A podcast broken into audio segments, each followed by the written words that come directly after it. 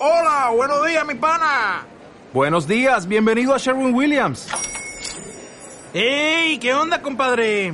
¿Qué onda? Ya tengo lista la pintura que ordenaste en el ProPlus app. Con más de 6.000 representantes en nuestras tiendas listos para atenderte en tu idioma y beneficios para contratistas que encontrarás en aliadopro.com. En Sherwin Williams somos el aliado del PRO. Jesús de Blas, ¿qué tal? Buenos días. Hola, buenos días. Jesús de Blas de Crédit Agricole Bancoa, que, que el mercado hoy fiesta, fiesta, eh, se recupera del batacazo del viernes, lo de que importó el viernes hoy ya no cuenta. Eh, ¿Qué lectura haces de, del rebote de hoy?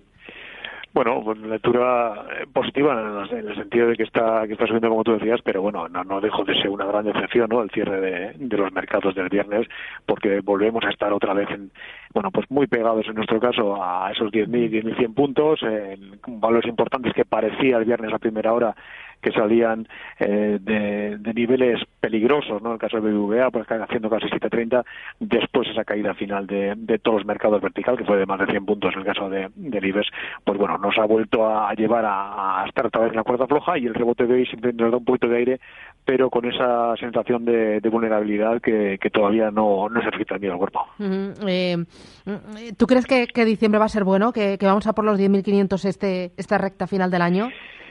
Eh, pues bueno, yo creo que lo que empieza un poco a, expandirse por, por todo el mercado es una sensación de, de hechos, ¿no? De, que no haya asuntos negativos más que más que desear eh, revalorizaciones importantes de aquí a, finalizar el, año, ¿no? Lo, hemos perdido una gran oportunidad de, seguir al mercado norteamericano, que quizás sea la, la mayor incertidumbre ahora mismo, junto con el tema geopolítico, en la posibilidad de que ellos eh, puedan puedan girar después de ocho meses seguidos al, al alza, nos mantiene nos mantiene atados a, a toda Europa, ¿no? Eh, y como te decía, empieza a pensarse que casi lo mejor es que no pase nada negativo y bueno, pues dejarlo bueno para, para el 2018, porque este 2017 no es que ha sido relativamente bueno, pero quizá menos de lo que cabría esperar con otros macros que hemos tenido, ¿no? Al final estamos hablando de subidas en el IBEX y en el caso de los dos del 6, 8%, es decir, para un mercado, año de mercado bueno, bueno, tampoco, uh -huh. tampoco ha sido. Uh -huh. eh, de los valores, cambios en el IBEX, ¿va a haber cambios? Eh, ¿Apuestas por la entrada o la salida de alguno de ellos?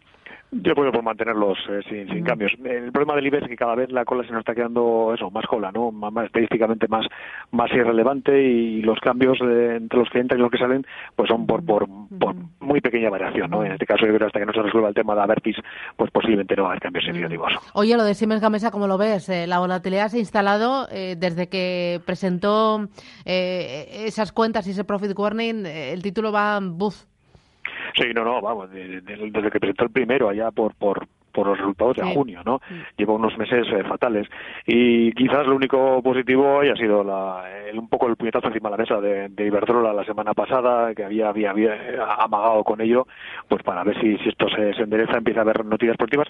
Sigue habiendo noticias positivas en cuanto a nivel de contratos, ¿no? Pero yo creo que ahora mismo el mercado está totalmente escéptico con, con el equipo directivo de la compañía por, por lo mal que lo ha hecho, a nivel de comunicación por lo menos. Hombre, uh -huh. para estos niveles el que ya las tenga hay que, hay que esperar y confiar en que, en que todo está ya hecho y que, y que no vengan noticias de, los presupuestos de Estados Unidos. Antes en la tertulia de mercados estaba conmigo Magallanes y me decía Magallanes que habían aumentado posiciones en, en, valores con exposición a Cataluña, como un colonial, como un gas natural, como un catalán occidente. Eh, ¿Te suena bien la música?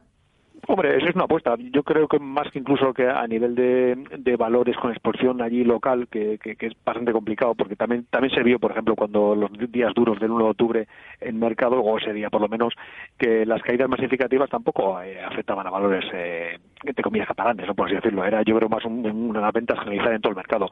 Yo creo que puede ser eso más una apuesta por, por IBEX, es decir, oye, si aquello sale razonablemente bien, yo creo que la apuesta es ser por IBEX entero, más que por esos valores que, bueno, pues sí que están muy ligados a, a, imagen por lo menos, pero pero que el, el efecto no lo veo tan, tan sencillo. Eh, Apostaría por IBEX. Dos cositas más. El dato de paro que hemos conocido hoy del mes de noviembre, eh, ¿eso influye en la bolsa?